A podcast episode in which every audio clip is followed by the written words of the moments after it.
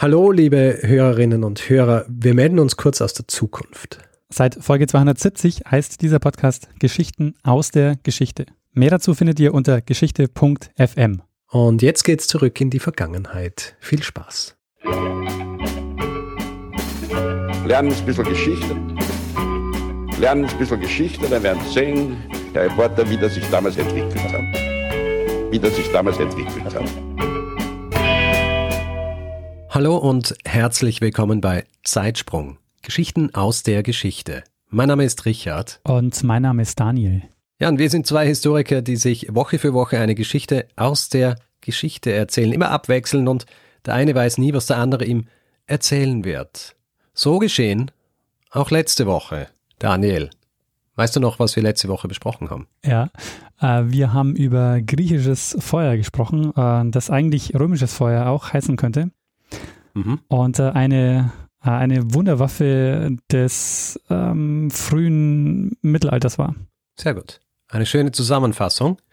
Äh, hier auch ein guter Punkt, um noch Feedback, das wir bekommen haben, zu erwähnen. Und zwar nicht dezidiert zu dieser Folge, aber zu einer Folge, die referenziert wird, und zwar die Folge über Cyriacus, den Mann, der äh, die Archäologie erfunden hat, zumindest einer von ihnen.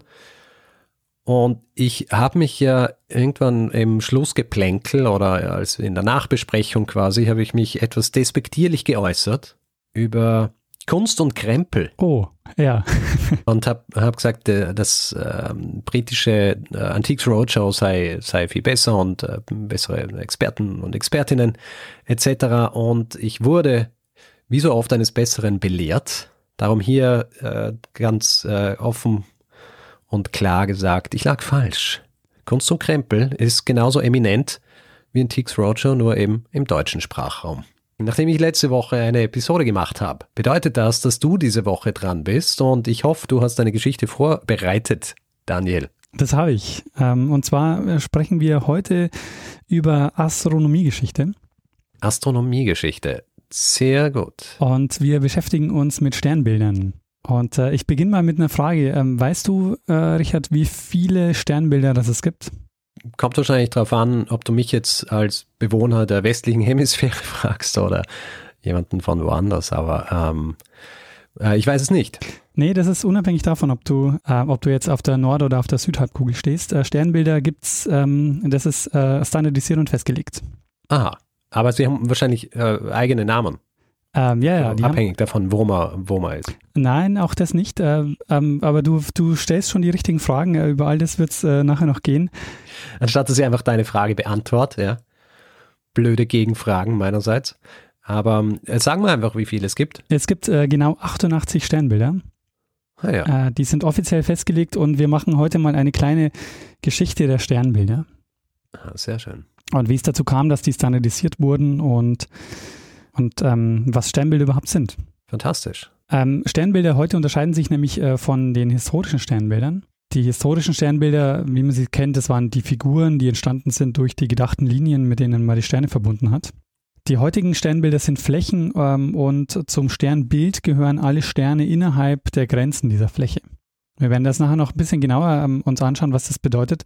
Aber äh, zunächst mal vielleicht ähm, mal von Anfang an beginnen, ähm, nämlich die Frage, warum eigentlich Sternbilder? Also warum gibt es die überhaupt? Ähm, mhm. Wir werden auch noch über den praktischen Nutzen von Sternbildern sprechen, aber es ist ja auch auffällig, dass schon äh, die ältesten Aufzeichnungen von Menschen, die wir haben, äh, auf Sternbilder Bezug nehmen. Ähm, und ja. dass es Sternbilder praktisch in allen Kulturen, ähm, die wir kennen, auch gibt. Mhm. Und äh, diese Frage habe ich unseren äh, Experten für diese Folge gefragt. Aha. Und äh, du weißt natürlich längst, äh, wer das ist, nämlich äh, Florian Freistetter. Wieso weiß ich das äh, ohnehin? Weil wir über einen anderen Kanal herausgefunden haben, dass, äh, dass du weißt, dass ich Florian gefragt habe, ob er mal bei einer Zeitsprungfolge mitmacht. Das stimmt. Das ist jetzt, ähm, das ist jetzt mehr Transparenz, als wir sonst haben. Stimmt, ja. Wenn es darum geht, wie wir unsere Folgen planen. Damit fütterst du wieder äh, Verschwörungstheorien, dass wir in Wirklichkeit eh schon wissen, was die andere Person machen wird. Stimmt, allerdings, ähm, also das ähm, kann man ja transparent machen. Du wusstest nur, dass ich Florian gefragt habe, aber du weißt natürlich das Thema nicht der Folge. Richtig, und ich habe es auch nur gewusst, weil ich ihn gefragt habe, ob er was für mich macht und dann hat er gesagt, er macht schon was für dich. Also für alle, die Florian Freistadt nicht kennen, ähm, er ist Astronom und er verbreitet ganz viel Wissen über Astronomie und Wissenschaft. Ähm, er steht unter anderem regelmäßig als Science Buster auf der Bühne. Ähm, er hat auch einen eigenen Podcast, nämlich der, der sehr zu empfehlende ähm, Podcast Sternengeschichten. Und äh, Florian hat ein Buch geschrieben, nämlich äh, eine Geschichte des Universums in 100 Sternen, wo es in einigen dieser 100 Geschichten auch um Geschichte und um Sternbilder geht. Und ich dachte mir, das äh, trifft sich doch ganz gut und ich frage ihn mal, ob er Lust und Zeit hat, äh, uns dazu was zu erzählen. Wir Menschen sind Wesen, die sich gern Geschichten erzählen, die die Welt in Geschichten begreifen. Wir brauchen irgendwelche Geschichten, wir brauchen Verursacher für Dinge. Und wenn wir, als wir noch keine Wissenschaft hatten, die uns erklärt hat, was die Ursache für Dinge ist, haben wir eben die Welt belebt mit, mit äh, Göttern, mit Mythen und haben diese Mythen natürlich auch an den Himmel gestellt und äh, schon die ältesten Aufzeichnungen, die es gibt zu dem Thema, sind Aufzeichnungen, wo äh, die Menschen sich Geschichten über den Himmel erzählen, wo sie die Geschichten auch in Bildern an Himmel festlegen. Das heißt, egal welche Kultur in welcher Ecke der Erde man betrachtet, alle haben die Sterne am Himmel zu irgendwelchen Bildern konstruiert, angeordnet und sich Geschichten darüber erzählt. Ja, Richard, äh, welche Sternbilder kennst du? Ein paar. Zum Beispiel? Ähm, großer Wagen und kleiner Wagen. Ja, ähm, vielleicht ist eines von beiden gar kein Sternbild. Vielleicht. ähm, das äh, löse ich dann äh, später nochmal auf. Da gibt es auch nochmal einen äh, kleinen Einspieler. Äh, zunächst mal überhaupt so, ähm, ich habe schon angedeutet, dass Sternbilder früher, also bevor sie standardisiert wurden, anders funktioniert haben als heute. Also, dass ähm, Sternbilder heute Flächen sind äh, und eben nicht mehr ähm, Figuren sind, die entstehen durch ähm, das Verbinden von, von, äh, von ähm, hellen Sternen. Mhm. Und ich habe Florian gebeten, uns diesen Unterschied äh, einmal zu erklären. Ja, und da sind wir schon beim ersten Thema, wo es schwierig wird. Äh, die meisten Menschen stellen sich die Sternbilder ja so vor, wie sie immer noch abgebildet werden, so als, als Strichfiguren, also Punkte, die mit Strichen verbunden sind. Das war früher mal so. Also früher, das sind genau die Figuren, die Menschen sich ausgedacht haben, wenn sie Sternbilder äh, entwickelt haben. Aber die modernen Sternbilder, die sind was ganz anderes. Ähm, die modernen Sternbilder sind eigentlich, äh, kann man sich vorstellen, wie Grenzen äh, auf einer Landkarte. Also Österreich hat eine Außengrenze, das ist eine Linie, die geht einmal um die Landkarte rundherum und alles, was drin ist, ist Österreich. Und es ist jetzt egal, wenn du jetzt eine Landkarte malst, ist es egal, ob du jetzt auf die Landkarte, ob du da jetzt nur Wien einzeichnest oder ob du alle Landeshauptstädte einzeichnest oder ob du nämlich Punkte für die kleineren Städte machst, ist vollkommen egal. Alles, was innen drin ist in dieser Außenlinie, ist Österreich. Und genauso ist es bei den modernen Sternbilder.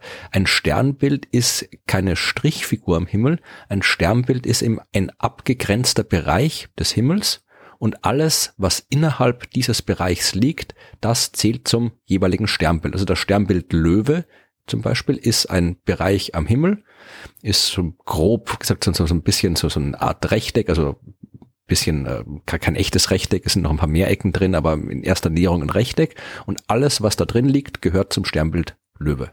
Also diese alten Sternbilder, die sind da schon noch mit enthalten, aber im Grunde geht es nicht mehr darum, äh, diese Figuren nachzuzeichnen, sondern es geht eigentlich um Flächen, die äh, auf dem Himmel sind und alle, äh, und alle Sterne, die in dieser Fläche sind, die gehören zu diesem Sternbild. Okay.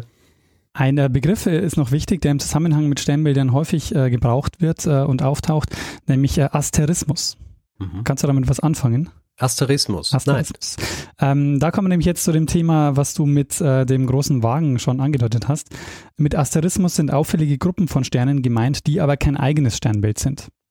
Äh, bekannt sind zum Beispiel die Plejaden, äh, das sogenannte Siebengestirn und auch der große Wagen. Du willst mir jetzt hiermit sagen, dass der große Wagen kein eigenes Sternbild ist? Ja, richtig. Der große Wagen, äh, den halten manche zwar für ein Sternbild, ist aber eigentlich nur ein Asterismus und ein markanter Teil des Sternbildes großer Bär. Aha. Äh, äh, warte mal, ich habe immer gedacht, der große Wagen und der große Bär sind synonym. Nee, äh, der große Wagen ist ähm, ein Asterismus im Sternbild großer Bär. Ah, aber also, äh, weil es gibt ja auch den, äh, es gibt ja den großen und den kleinen Bär. Genau. Ist jetzt der kleine Bär der kleine Wagen oder nicht? Beim kleinen Bär ist es tatsächlich so, der kleine Bär ähm, als Sternbild, äh, der wird auch als kleiner Wagen bezeichnet. Ha! Eine besondere Bedeutung äh, für die Sternbilder hat der griechische Astronom Claudius Ptolemäus. Der hat so um 100 nach der Zeitenwende gelebt und nach ihm ist auch das ptolemäische Weltbild benannt. Ähm, mhm. das ist äh, diese, diese Idee des, äh, des Geozentrismus, also dass die Erde im Zentrum des Universums steht und alle Planeten und die Sonne und die Sterne um die Erde kreisen. Mhm. Und dieser Ptolemäus, ähm, der ist jetzt deshalb so wichtig für die Sternbilder, weil er das astronomische Wissen seiner Zeit sammelt und weiterverbreitet. Und er veröffentlicht einen Katalog, in dem 48 heute noch gültige Sternzeichen enthalten waren. Und ähm, du fragst dich vielleicht, wie kann es denn sein, dass diese, ähm, also wie ist denn da die Überlieferungslage, dass also die Sternbilder, die er festlegt, auch heute noch gültig sind? Mhm. Und es liegt daran, ähm, sein Sternkatalog, der Almagest, der ist zunächst mal ähm, in die arabische Welt gekommen, wo er eben bekannt wurde. Und äh, seit dem 12. Jahrhundert, äh, durch Übersetzungen aus dem Griechischen äh, und Arabischen, kommt er also wieder in die lateinische Welt, also ins, äh, ins Mittelalter, ja. ins, ins, europäische Mittelalter. Das ist ja, ist ja generell ein, ähm, ein Weg gewesen, den viele Dinge gefunden haben zu dieser Zeit, oder? Genau, richtig, ja. Also dass während, während des Mittelalters das dann in den arabischen Raum gegangen ist, die haben dann oft die, äh, die antiken Quellen gehabt und so ist es dann wieder zurückgekommen zu uns, äh, nachdem irgendwie so dieser Zeitraum vorbei war, wo man sich wenig interessiert hat für diese antiken Quellen. Und das ist der Grund, warum ähm, ganz viele Sterne ähm, arabische Namen haben, aber Sternbilder im Grunde ähm, noch sehr, ähm, also im, im Grunde die Namen behalten haben, die Ptolemäus äh, ihnen noch gegeben hat. Äh, mhm. Äh, die sind eben sehr aus der, von der griechischen Mythologie geprägt und also Cassiopeia oder Perseus zum Beispiel.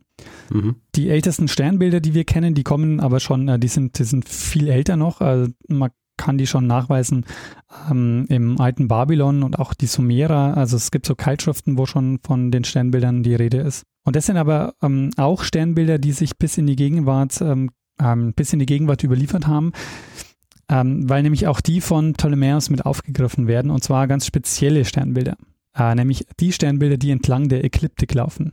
Und, und ich, was heißt das? Ähm, gut, dass du fragst, Richard, weil äh, ich habe äh, Florian mal gebeten, dass er erklärt, was es äh, denn mit der Ekliptik auf sich hat. Die Ekliptik ist äh, die scheinbare Bahn die die Sonne am Himmel zieht. Also die mhm. Sonne bewegt sich ja nicht offiziell, sondern wir bewegen uns um die Sonne rundherum. Aber aus unserem bewegten Punkt sieht's aus im Laufe eines Jahres, wenn wir jetzt quasi gucken, wo die Sonne am Himmel steht, dann bewegt die sich. Oder andersrum gesagt, die Ekliptik ist die an den Himmel projizierte Umlaufbahn der Erde um die Sonne. Also einfach eine gedachte Linie. Und das ist insofern relevant, weil die Planeten die ja keine Sterne sind, sondern äh, auch die Sonne umkreisen, weil die sich im Vergleich zu den Sternen deutlich am Himmel bewegen. Also die Sterne bewegen sich nicht, die sind immer im Verhältnis zu anderen Sternen am gleichen Ort, aber die Planeten bewegen sich durch diese Sterne. Und das war für die Menschen damals, also vor Jahrtausenden, dramatisch wichtig, weil eben die Planeten die Götter repräsentiert haben und man aus dieser Bewegung der Götter durch die Sternbilder eben probiert hat, Wissen über die Welt zu erlangen. Das heißt, äh, die Planeten, die sich am Himmel bewegen und die Sternbilder, durch die sie ziehen, die hatten eine ganz besondere Bedeutung und die Planeten bewegen sich alle in erster Näherung in der gleichen Ebene wie die Erdbahn. Das heißt, die Planeten am Himmel sieht man auch immer in der Nähe dieser gedachten Linie der Ekliptik. Und deshalb haben die Sternbilder rund um die Ekliptik eine besondere Bedeutung. Und äh, ahnst du schon, um welche Sternbilder es geht? N äh, naja, die, ähm, die Sternbilder, die wir mit Sternzeichen verknüpfen. Richtig, die Tierkreiszeichen. Von diesen Tierkreiszeichen, da wurden zwölf Stück festgelegt. Ähm, und das sind die, die wir halt heute eben noch äh, vor allen Dingen aus den, aus den Sternzeichen kennen. Womit wir beim Thema Astrologie wären. mhm. Hast du schon mal vom 13. Sternzeichen gehört, Richard? Nein. Äh, wenn nicht, dann klärt uns äh, Florian jetzt mal auf. Es ist immer so eine klassische äh, ja, Clickbait- oder Sommerloch-Geschichte, wenn wieder irgendwo kommt, ja, die NASA hat ein 13. Sternbild entdeckt und bist du in Wahrheit kein Löwe, sondern ein Schlangenträger oder weil Schlangenträger ist dieses 13. Sternbild. Und das ist ja, das ist tatsächlich äh, Quatsch und äh, der Quatsch entsteht, weil da so viele ähnliche Dinge mit ähnlichen Worten bezeichnet werden bei der Thematik, die aber eigentlich nichts miteinander zu tun haben. Das erste Begriffspaar, das man hier trennen muss, ist Astronomie und Astronomie. Astrologie. Ja, also früher war das alles eins. Früher haben die Menschen zum Himmel geschaut, haben die Positionen der Sterne, der Planeten, der Lichtpunkte vermessen, weil sie sich da eben konkreten Nutzen versprochen haben, eben Zeitenmessungen und solche Sachen.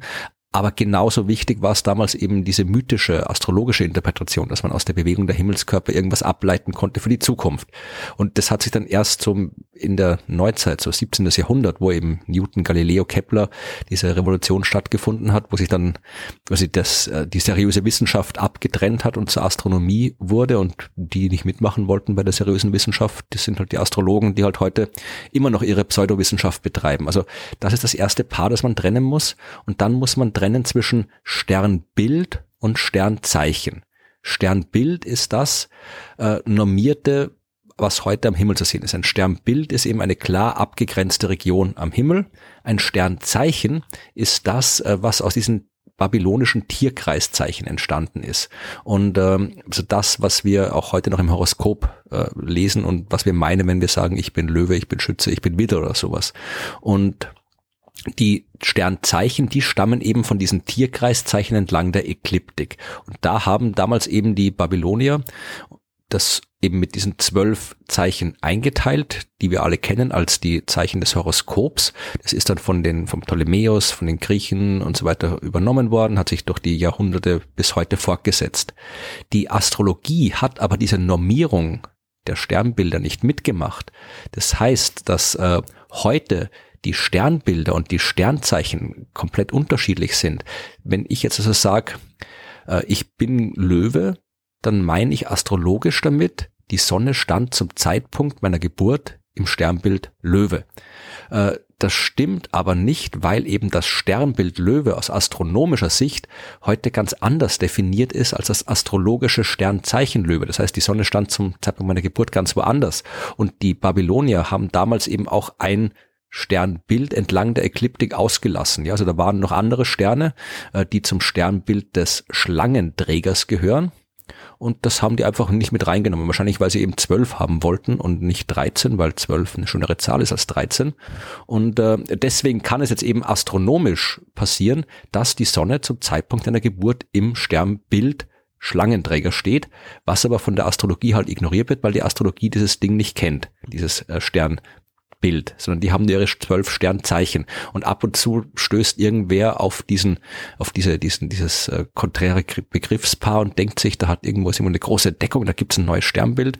Und ähm, dann kommen diese Geschichten, wo ihm erzählt wird, dass es äh, angeblich noch ein 13. Sternbild gibt und so weiter. Äh, es gibt 88 Sternbilder am Himmel. 13 davon liegen entlang der Ekliptik. Durch 13 kann die Sonne wandern. In 13 Sternbildern kann die Sonne zum Zeitpunkt einer Geburt stehen. Aber das ist eben der Astrologie komplett egal, weil die eben diese ganzen Revolutionen nicht mitgemacht hat und der astrologische Himmel ein komplett anderer Himmel ist als der reale Himmel. Sehr gut.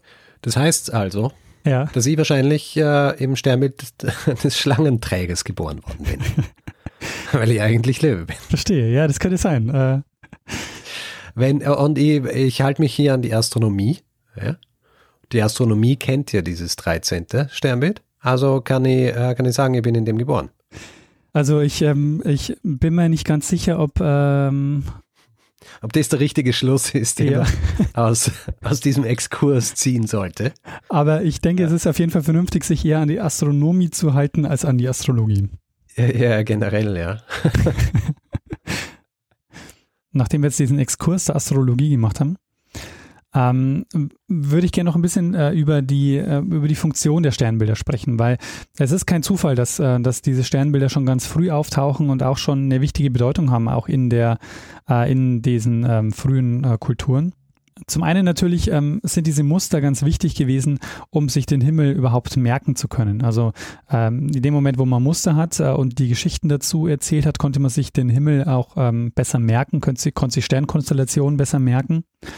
Ähm, und die waren wichtig äh, zum Beispiel zur Navigation. Mhm. Wenn man auf See ist, äh, konnte man sich eben daran orientieren. Und wenn man eben nicht einfach nur ähm, ein, ein, tausende Punkte am Himmel sieht, sondern eben darin Muster erkennt äh, und diese Muster auch mit Geschichten verbindet, konnte man das eben äh, sich, sich besser einprägen. Ähm, und die Sternbilder waren natürlich auch wichtig, äh, das ist jetzt auch schon öfter angedeutet worden, ähm, durch die Tierkreiszeichen ähm, konnte man eben die Planetenbewegung ähm, nachvollziehen und dadurch, dass die zyklisch war, konnte man das eben als Kalender verwenden. Allerdings ähm, kommen wir jetzt in einen Bereich, so frühe Neuzeit, äh, wo ganz viele neue Sternbilder dazukommen. Es gab so, ein, ähm, so einen regelrechten Wildwuchs an Sternbildern. Äh, das hatte zum einen mit der Kolonialisierung der Welt zu tun äh, durch die europäischen Staaten, weil jetzt äh, neue Sternkonstellationen gefunden wurden, vor allem am Südhimmel. Also immer, wenn man jetzt ähm, am Südhimmel war, gab es eben noch diesen riesigen Bereich an Himmel, der eigentlich noch gar nicht mit Sternbildern, mit europäischen Sternbildern belegt war. Das äh, ja. muss man noch dazu sagen. Weil alle ähm, Kulturen, die in diesen Gebieten gelebt haben, äh, natürlich schon längst eigene Namen für ihre eigenen Sternbilder gehabt haben. Ähm, die sind nur von den äh, europäischen Staaten, die da kolonialisiert haben, komplett ignoriert worden. Mhm. Ähm, und diese Namen der Sternbilder, die äh, spiegeln auch äh, immer den Zeitgeist wieder. Äh, es gab äh, in dieser Zeit ähm, ganz viele Fürsten und Machthaber, die in irgendeiner Form verewigt wurden. Das waren natürlich auch die, die die Seefahrer losgeschickt haben. Das heißt, die haben damit äh, wieder den Fürsten gehuldigt, indem sie dann quasi Sternbilder entworfen haben, äh, die, die die Namen von Fürsten oder so mit, in, mit drin hatten. und auf der anderen Seite ist es die Entstehung der modernen Wissenschaften, äh, die sich in den neuen Sternbildern widerspiegelt. Und ein sehr schönes Beispiel dafür ist äh, da in der Mitte des 18. Jahrhunderts äh, der Nicolas de Lacaille. Nicolas Louis de Lacaille war das, auch ein französischer Astronom. Der hat äh, auch einen äh, Katalog gemacht mit Sternen des Südhimmels und hat die äh, zu Sternbildern angeordnet und hat da, um diese die Revolution, die wissenschaftliche Revolution der Neuzeit zu feiern, hat äh, diesen Sternbildern, diesen neuen Sternbildern äh, technische Namen gegeben. Also wir haben Sternbilder, die heißen chemischer Ofen Luftpumpe, ähm, es gibt ein Mikroskop, es gibt ein Teleskop, es gibt ein Winkelmesser, also all das, den Kompass, also all diese neuen Instrumente, die da im 17., 18. Jahrhundert entstanden sind und die die Wissenschaft hier natürlich äh, sehr stark vorangetrieben haben, die hat man dann eben auch am Himmel verewigt. Ein weiterer Grund für immer mehr Sternbilder zu dieser Zeit war, dass Instrumente immer besser wurden, mit denen der Himmel beobachtet äh, werden konnte. Und das hat dazu geführt, dass man auch immer mehr Sterne entdeckt hat. Mhm. Äh, und es gab aber halt noch keine, keine Stelle oder keine Institution, die die Sternbilder offiziell anerkannt oder festgelegt hat. Das heißt, jeder, der einen Sternkatalog herausgebracht hat, der hat äh, sich eigene Sternbilder überlegen können.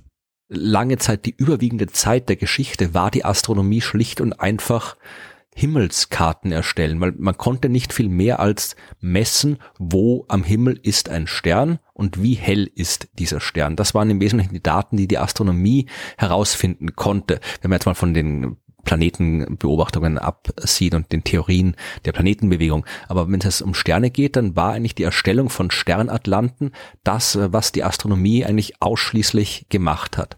Und all die Astronomen, die im Laufe der Jahrhunderte eben den Himmel beobachtet haben, haben ihre eigenen Kataloge gemacht und das war dann natürlich das Hauptwerk. Wenn wieder mal ein jemand also seinen neuen Sternatlas fertig gemacht hat, dann war das quasi das, das, das Lebenswerk. Das hat ja auch irgendwie Jahrzehnte oft gedauert, so ein Ding äh, herzustellen. Und dann hat man dann einfach nur hier eine schlecht formatierte Liste mit Zahlen herausgegeben, sondern natürlich nach Möglichkeit irgendwie ein prächtiges Werk mit Verzierungen und hat auch natürlich probiert, sich da irgendwie selbst irgendwie einzubringen, also äh, den eigenen Touch zu geben und hat dann eben gesagt, okay, ich möchte die Sterne so anordnen, ich möchte die Sternbilder so nennen, ich möchte hier, dass das Sternbild Katze drin ist, ich möchte, dass das Sternbild Teleskop drin ist.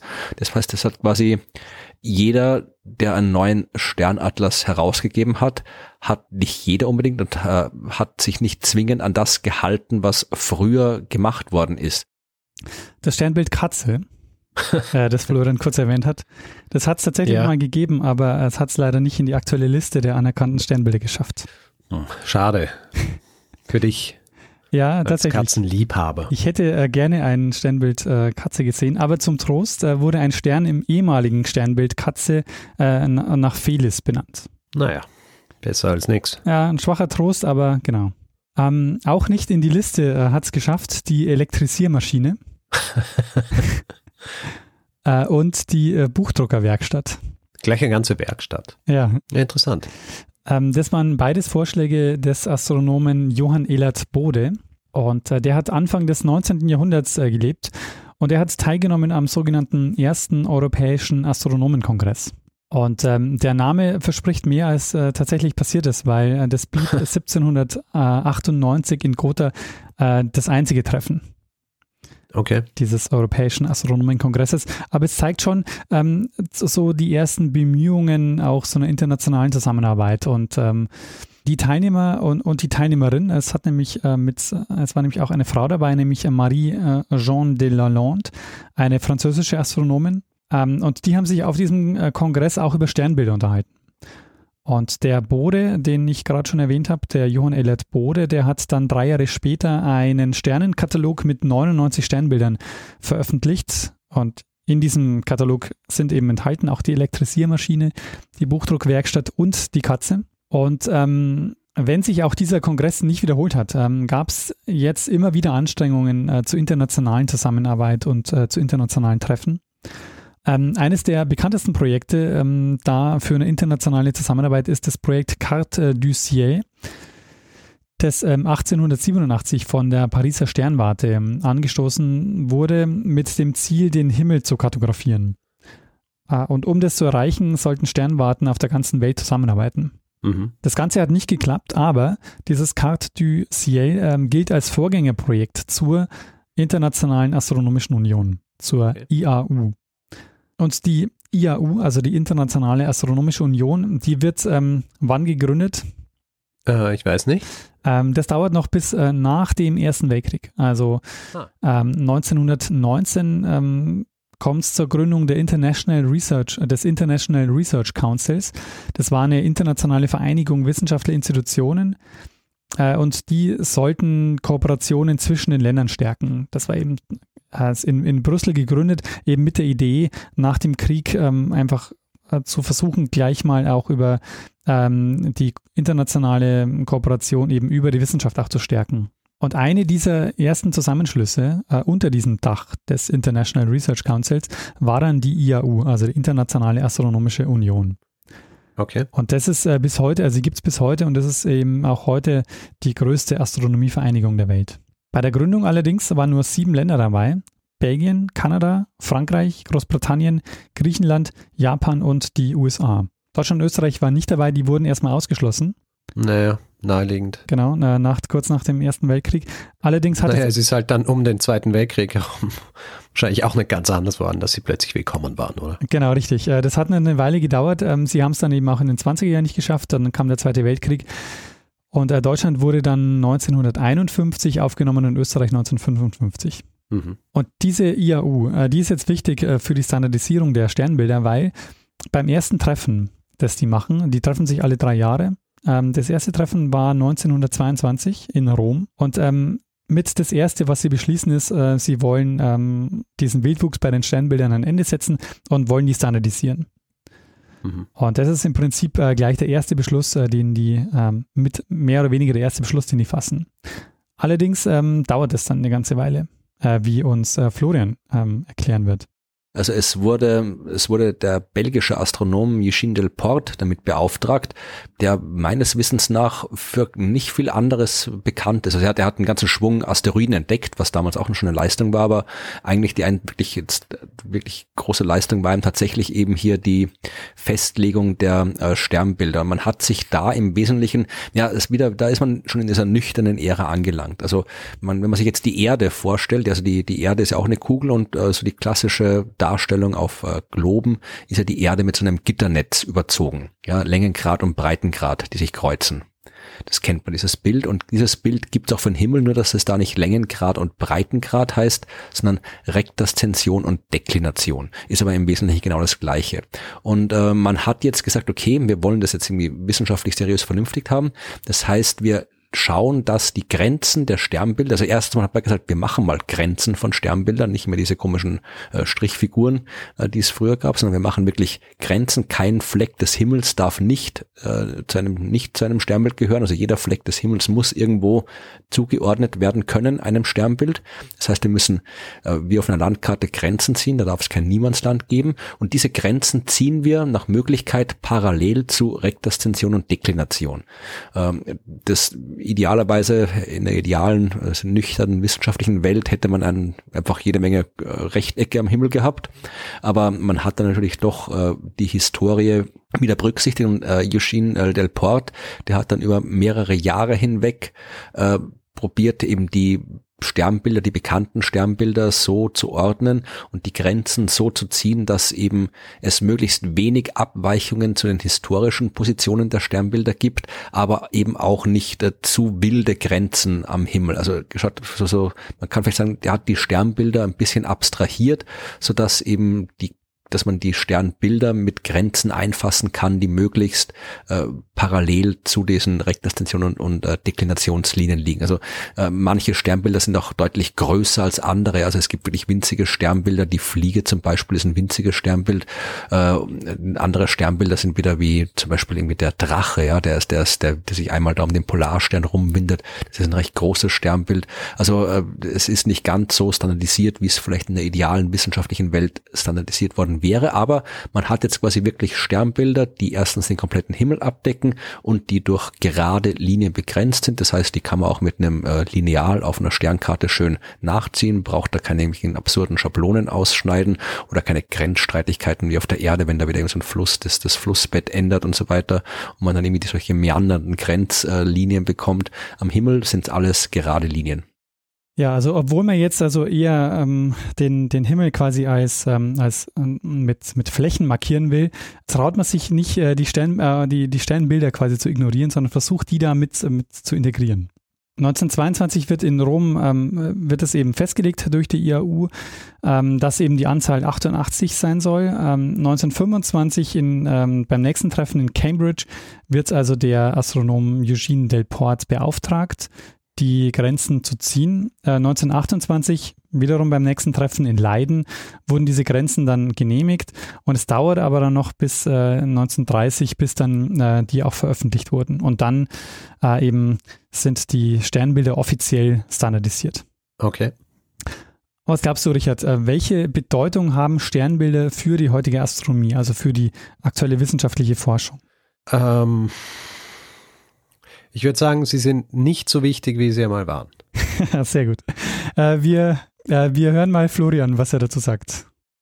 Naja, also in die moderne Astronomie interessiert sich eh nicht dafür, wenn ich das mal so äh, salopp sagen kann. Also äh, tatsächlich in der, in der für die astronomische Wissenschaft, für die Naturwissenschaft, Astronomie haben die Sternbilder auch keine Bedeutung mehr. Also da haben wir mittlerweile ganz andere Kataloge, um uns den Überblick über die Sterne zu verschaffen. Äh, die Sternbilder haben nur noch äh, einen, eine wissenschaftliche Bedeutung, wenn es eben um die Geschichte der Wissenschaft geht. Ja, also die einzigen, die die Sternbilder noch äh, benutzen, ansonsten sind Astrologen und das ist ja keine Wissenschaft. Aber äh, ansonsten hat es natürlich äh, geschichtswissenschaftliche Bedeutung, weil man da eben äh, es wunderbar ablesen kann, wie sich die Menschen im Laufe der Zeit mit dem Himmel beschäftigt haben. Also für die astronomische Forschung äh, ist es eigentlich komplett egal, äh, diese Sternbilder. Mhm. Äh, es geht vor allen Dingen äh, um, um uns, ähm, um, wenn wir uns mit Geschichte beschäftigen wollen ähm, weil wir eben daran noch so diese Geschichten, die um den Himmel und die Sternbilder erzählt werden, äh, nochmal eben nachvollziehen kann. Und zum anderen für die Öffentlichkeitsarbeit, weil es halt viel schöner ist, äh, wenn man diese Figuren äh, Leuten zeigen kann, als wenn man einfach nur sagt, hier, diese Fläche heißt Löwe und man kann sich nichts darunter vorstellen. Ja. Aber ähm, forschungstechnisch hat es keine, äh, hat's keine Bedeutung. Und das ist eben auch, finde ich, interessant, weil ähm, das hat es eben auch schon in den 1920er Jahren im Grunde nicht mehr. Ähm, sie wollten ja den Himmel quasi kartografieren im Grunde und haben das ja bei diese Himmelsflächen festgelegt. Dass sie da jetzt nochmal die Sternbilder reingebaut haben, ist ja nur, ist eigentlich völlig unnötig gewesen. Ja. Es hat es eigentlich nur verkompliziert, weil sie haben, hätten eigentlich halt lauter schöne Rechtecke machen können, wenn sie auf die Sternbilder verzichtet hätten.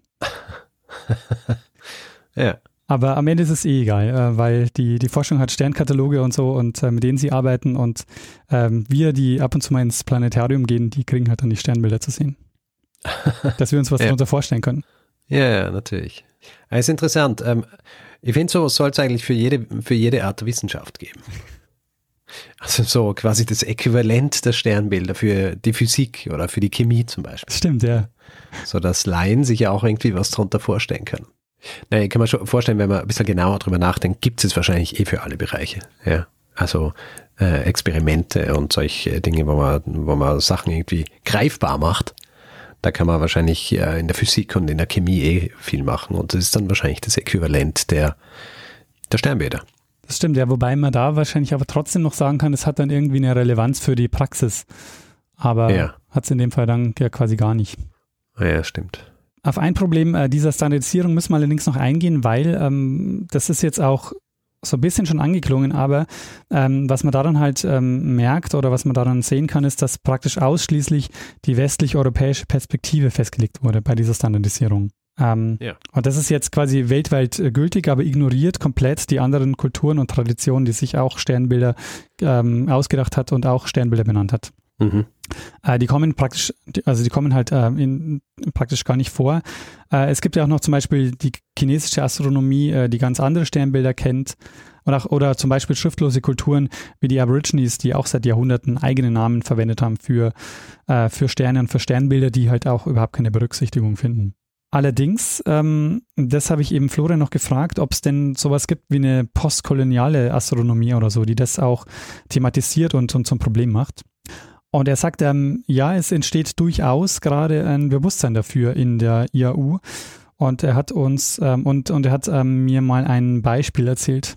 Eine Geschichte handelt vom Kreuz des Südens. Das ist auch ein recht kleines Sternbild, aber ein sehr prominentes Sternbild am Südhimmel, Kreuz des Südens. Also das ist, wer schon mal die Fahne von Australien gesehen hat, von Neuseeland, von Brasilien. Äh, da ist immer, sind so ein paar Sterne drauf in so einer Rautenformation oder halt als Kreuz, äh, wenn man die, die anders zieht, die Linien.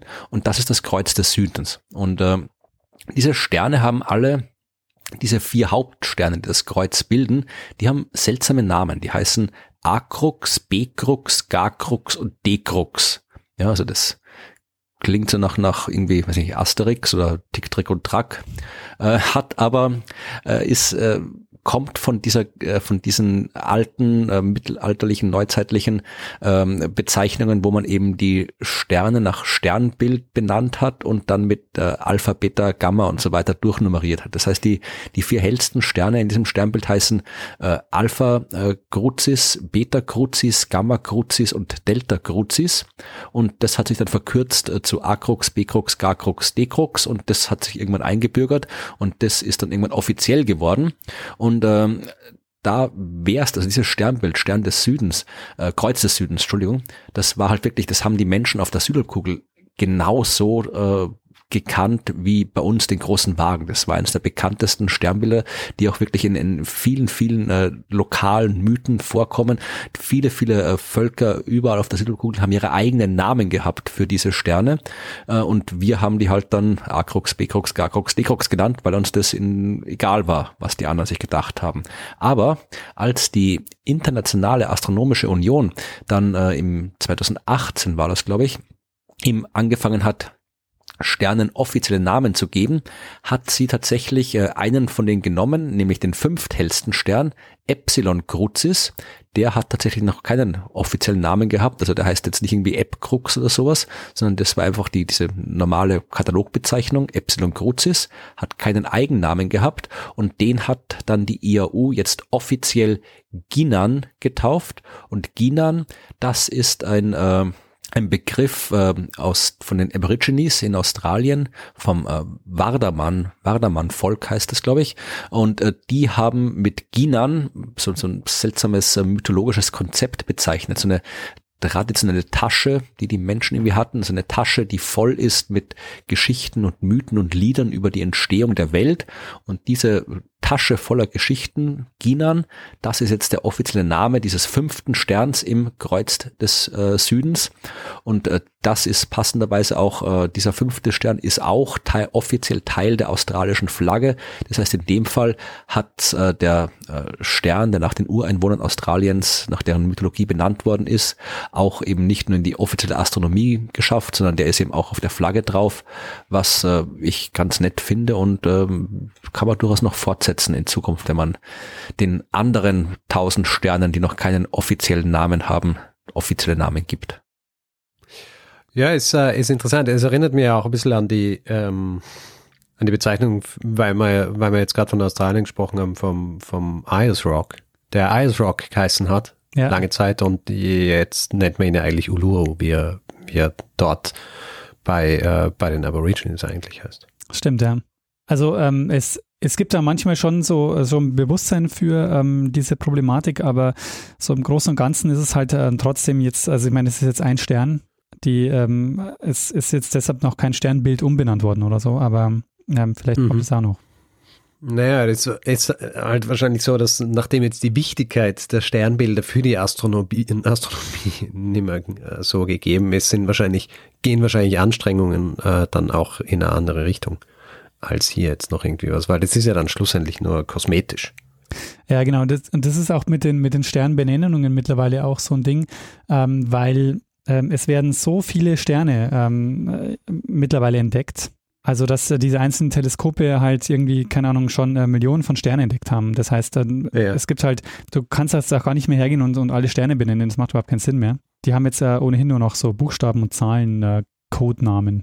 Äh, nur so bei manchen macht man das dann noch, dass man die dann, äh, das hat die IAU irgendwann begonnen, dass sie halt manche Sterne dann noch benennt, aber im Grunde ist das auch nur äh, so, eine, so eine Show für die, für die Öffentlichkeit. Hast du denn äh, ein Lieblingssternbild, Richard? Nein. Diese, diese Frage geht leider ins Leere. ähm, Aber ich habe noch nie Gedanken darüber gemacht, ob ich ein Lieblingssternbild habe. Ähm, wenn man bedenkt, dass äh, meine Kenntnis, ähm, was Sternbilder angeht, ohnehin recht limitiert ist, ja. wäre es dann auch vermessen, dass ich mir hier irgendwie ein, ein Lieblingssternbild raussuche. Was soll ich sagen? Liebling. Ich habe keine, keine Beziehung zu Sternbildern, deswegen habe ich mir nie Gedanken darüber gemacht, ob ich jetzt das äh, eine Sternbild lieber habe als das andere. Also du fährst nicht manchmal raus und äh, nachts und schaust ein bisschen den Sternenhimmel an? Na, ich schaue mir schon gerne den Sternenhimmel an, aber ähm, ich, äh, ich schaue lieber in den Sternenhimmel und werde mir, werd mir im Zuge dessen bewusst, wie, äh, wie klein und eigentlich mickrig äh, mein, meine gesamte Existenz ist im Vergleich zu dem, was da draußen ist. Und mache mir aber keine Gedanken über die Sternbilder. Verstehe. Ähm, Erkennst du einige Sternbilder, also zum Beispiel, oder, äh, oder erkennst du einige Sterne, wie den Polarstern zum Beispiel? Naja, du hast mir ja eingangs gefragt, ja. wie, viele, äh, wie viele Sternbilder ich kenne und ich konnte dir großspurig genau zwei nennen, wovon eines nicht einmal ein richtiges Sternbild ist. Also, you do the math. Okay. Also eher nein. Es gibt ja mittlerweile gute Apps, die man nutzen kann, die man dann an den Himmel hält ja, und dann, ja. Ja, das habe ich ja eine Zeit lang verwendet, aber ich habe natürlich nie gemerkt, was ich da sehe. Ich habe es einfach nur verwendet, draufgeschaut und habe gedacht, hm, interessant. Und äh, dann wieder vergessen. Die äh, Frage nach dem Lieblingssternbild ähm, habe ich auch Florian gestellt. Der allerdings äh, erstmal meinte, ähm, einen Astronomen nach einem Lieblingssternbild zu fragen, ist schwierig, weil ähm, da ähm, tut es sich schwer, ähm, was auszuwählen. Also für dich ist es schwer, weil du keins kennst, oder für ihn ist es schwer, weil er alle kennt. Ja. Ähm, aber er hat sich trotzdem entschieden. Ich mag, ich mag tatsächlich den kleinen Wagen recht gern, den kleinen Bären, weil er das so ein bisschen, äh, ist, also erstens mal ist das ein eigenes Sternbild, der große Wagen, den alle kennen, der ist ja kein eigenes Sternbild, sondern der ist nur Teil des Sternbilds großer Bär. Der kleine Wagen, der kleine Bär ist ein eigenes Sternbild und den mag ich recht gern, weil ich, das ist das Bild am Himmel. Wenn ich draußen bin, im Dunkeln und der Himmel klar ist, schaue ich immer als erstes dorthin. Ich schaue immer zum kleinen Wagen, weil äh, der eine recht gute, recht gute Markierung für äh, die Qualität des äh, Nachthimmels ist, also die Dunkelheit. Denn nur wenn es wirklich komplett finster ist, dann sind alle sieben Sterne dieses äh, Hauptsterne dieses Wagens zu sehen. Und äh, in den heutzutage in den lichtverschmutzten Städten sieht man vielleicht einen, zwei, wenn es hochkommt, wenn man am Land draußen ist, vielleicht drei oder vier, aber wirklich den kompletten, das komplette Sternbild, das sieht man eigentlich kaum noch in der unserer modernen Welt, da muss man wirklich irgendwie weit in die Wüsten oder weit aufs Meer hinausfahren. Und das ist, ich mag das deswegen, weil es eben wirklich ähm, so einfach ist es zu beobachten und weil es auch einem zeigt, wie sehr sich unser, unsere Beziehung zum Himmel verändert hat. Weil früher war der Himmel ständig da. Wenn die Menschen nachts draußen waren, war es finster. Es war stockfinster. Und äh, wenn die Menschen nachts vor einigen hundert Jahren zum Himmel geschaut haben, war der Himmel übersät mit tausenden Sternen. Man hat die Milchstraße gesehen. Man hat, äh, es war so dunkel, dass man die einzelnen Farben der Sterne unterscheiden, unterscheiden konnte. Das, das fehlt uns heute dieser Himmel. Den haben wir nicht mehr. Die meisten Menschen haben überhaupt keine Beziehung mehr zum Himmel. Und wenn man, wenn man zum kleinen Wagen schaut, dann, dann sieht man das immer wieder, wie, wie uns die Beziehung zum Himmel abhanden gekommen ist. Und das kann ich, ich kann allen nur empfehlen, schaut ab und zu zum kleinen Wagen und überlegt euch, wie es früher ausgesehen haben mag, wenn man nicht nur einen Stern dort gesehen hat, sondern wirklich hunderte Sterne in dieser Ecke des Himmels gesehen hat. Also entscheide ich mich für einen kleinen Wagen als Lieblingssternbild. Das finde ich auch einen sehr äh, faszinierenden Gedanken, ne, dass, der, dass der Himmel, und man denkt eigentlich, okay, der Himmel, was soll sich da verändert haben? Aber äh, die Wahrnehmung des Himmels ist eine komplett andere. Vor ein paar hundert Jahren ähm, war es wirklich, wenn es dunkel war, hast du einfach tausende Sterne gesehen. Heute, wenn wir in, in der Stadt, wenn du in Wien oder wenn ich in Hamburg äh, bei einer wolkenlosen Nacht rausschaue, dann gibt's halt, sieht man halt ein paar Sterne, aber ja. die Milchstraße ja auf gar keinen Fall. Ja. Ich merke das, wenn ich im Land bin, da, also wenn ich meine Eltern besuche dann in, und ich bin in der Nacht draußen und schaue so rauf, dann, also das ist schon ein sehr großer Unterschied. Und ich meine, selbst im Dorf hast du noch eine gewisse Lichtverschmutzung, aber ähm, überhaupt nicht zu vergleichen mit dem, was man in der Stadt hat. Ja. Und da fällt mir auch ein, es ist ja, ähm, wir, ich habe ja mal diese Folge gemacht über die, über den Schlaf und ja. die Nacht. Und das ist im Grunde quasi so dieses Gegenstück, ja. Also so, wo es so geheißen hat, ja, die Nacht war so dunkel, es hat einfach kein Licht gegeben und äh, man war quasi auf den Mond und die Sterne angewiesen. Und äh, heutzutage haben wir im Grunde all diese Möglichkeiten, äh, um nicht auf Mond und Sterne angewiesen zu sein, aber im Zuge dessen haben wir natürlich auch völlig ähm, verlernt, wirklich so in den Himmel zu schauen und äh, irgendwas zu sehen dort, weil es auch schwierig wird, irgendwas zu sehen. Ja? Genau, ja. Ähm, ja, Richard, und äh, das war mein Zeitsprung über die Standardisierung und Festlegung der Sternbilder, also eine kleine Geschichte der Sternbilder. Mhm. Äh, und bin damit am Ende meiner Geschichte. Äh, fantastisch, sehr gut. Ich, ähm, ich, habe ja nicht gewusst, dass die, äh, also wie du wahrscheinlich mitkriegt hast, ist mein Wissen um, um Sternbilder generell sehr beschränkt gewesen. Äh, also ich würde sagen, ich weiß jetzt ungefähr 99 Prozent mehr als vorher. Sehr schön. Ähm, oder 100 Prozent fast, weil 99 Prozent könnte auch sein, dass ich dann, ähm, wenn ich wenig weiß und ich weiß nur 9 Prozent, dann weiß ich noch immer wenig. Aber ähm, alles, was du jetzt erzählt hast, fast alles Neuigkeiten und genauso soll es ja auch sein. Äh, natürlich wird es Leute geben, die sich das anhören und sich denken, hm, da sind zwei Historiker und einer weiß überhaupt nichts. Was ist das für ein Podcast hier? Aber so, so soll es eigentlich sein, weil du erzählst mir was, von dem ich noch nie äh, oder wenig vorher gehört habe. Und äh, das ist jetzt ein gutes Beispiel dafür. Und ich finde es faszinierend. Also die, die Sternbilder, dass die auch heutzutage im Grund so gut wie keine Bedeutung mehr haben. Ja. Also für die eigentliche Astronomie. Ja, ist schon auch faszinierend, wenn man sich überlegt, wie viel, äh, wie viel Zeit eigentlich reingeflossen ist in diese Sternbilder. Das finde ich auch. Und äh, was mir echt nicht klar war vorher, ähm, ist, äh, dass die Sternbilder gar nicht mehr die Sternbilder sind. Also, dass die nicht mehr diese Figuren sind, sondern dass es einfach Flächen sind, die um diese Figuren herum gemacht wurden. Ja. Und dann, dass die Sternzeichen auch eigentlich gar nicht mehr die Sternbilder sind. Genau. ja. Also, nichts ist eigentlich mehr so, wie es war. Ja, richtig. Das äh, würde ich sagen, ist, äh, ist eine gute Zusammenfassung dieser Folge. Absolut. Und äh, deshalb ja auch, ähm, würde ich sagen, wieder eine typische Zeitsprungfolge, weil das machen wir ganz oft, ja, dass man eben, äh, wenn man sich Dinge nochmal genauer anschaut, dann sieht man, ah, es ist äh, gar nicht so, wie man vielleicht denkt.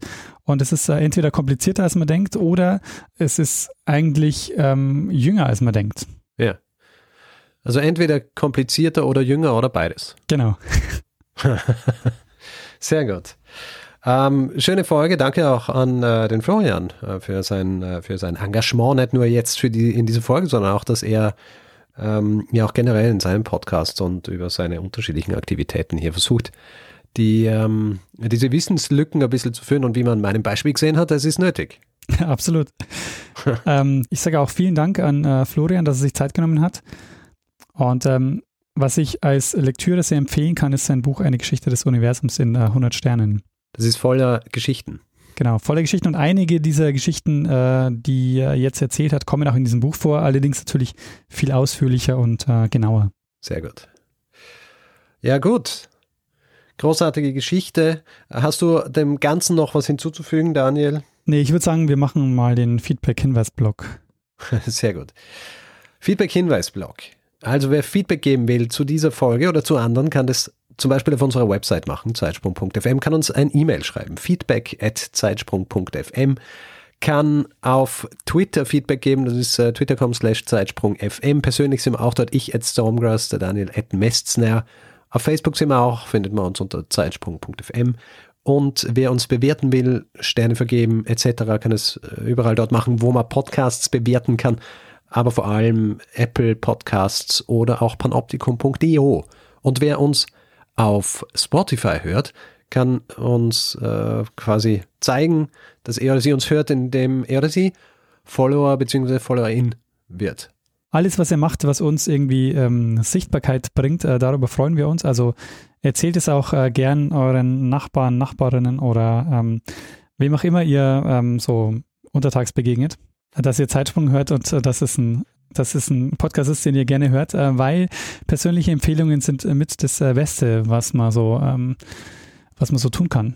Und es gibt noch eine Sache, die ihr tun könnt, nämlich uns äh, finanziell zu unterstützen. Denn ähm, wir ähm, stecken relativ viel Zeit in dieses äh, Projekt. Ähm, bringen jede Woche eine Folge. Das heißt, äh, wenn ihr uns äh, dabei unterstützen wollt, freuen wir uns, wenn ihr uns ein bisschen was in den Hut werft. Und ähm, wir haben alle Möglichkeiten, die ihr habt, uns finanziell zu unterstützen, auf der Webseite zusammengefasst. Und wir freuen uns über alle, die ähm, davon Gebrauch machen. Wir bedanken uns in dieser Woche bei Georg, Roberts, Manuel, Markus, Kevin, Thomas, David, Thomas, Justin, Markus, Caroline, Jonathan, Mark, Thees, Florian, Bernhard, Thomas, Lena, Johannes und Julia, Robert, Domenico, Martin, Jan, Valentin, Jan, Hartmut, Andreas, Oliver und Hendrik. Vielen, vielen Dank für eure Unterstützung. Ja, vielen herzlichen Dank. Ja, Richard, ich würde sagen, uns bleibt eigentlich nur, dass wir dem einen das letzte Wort geben, der es immer hat. Bruno Kreisky. Lernen ein bisschen Geschichte. Lernen ein bisschen Geschichte, dann werden Sie sehen, der Reporter, wie das sich damals entwickelt hat. Wie das sich damals entwickelt hat.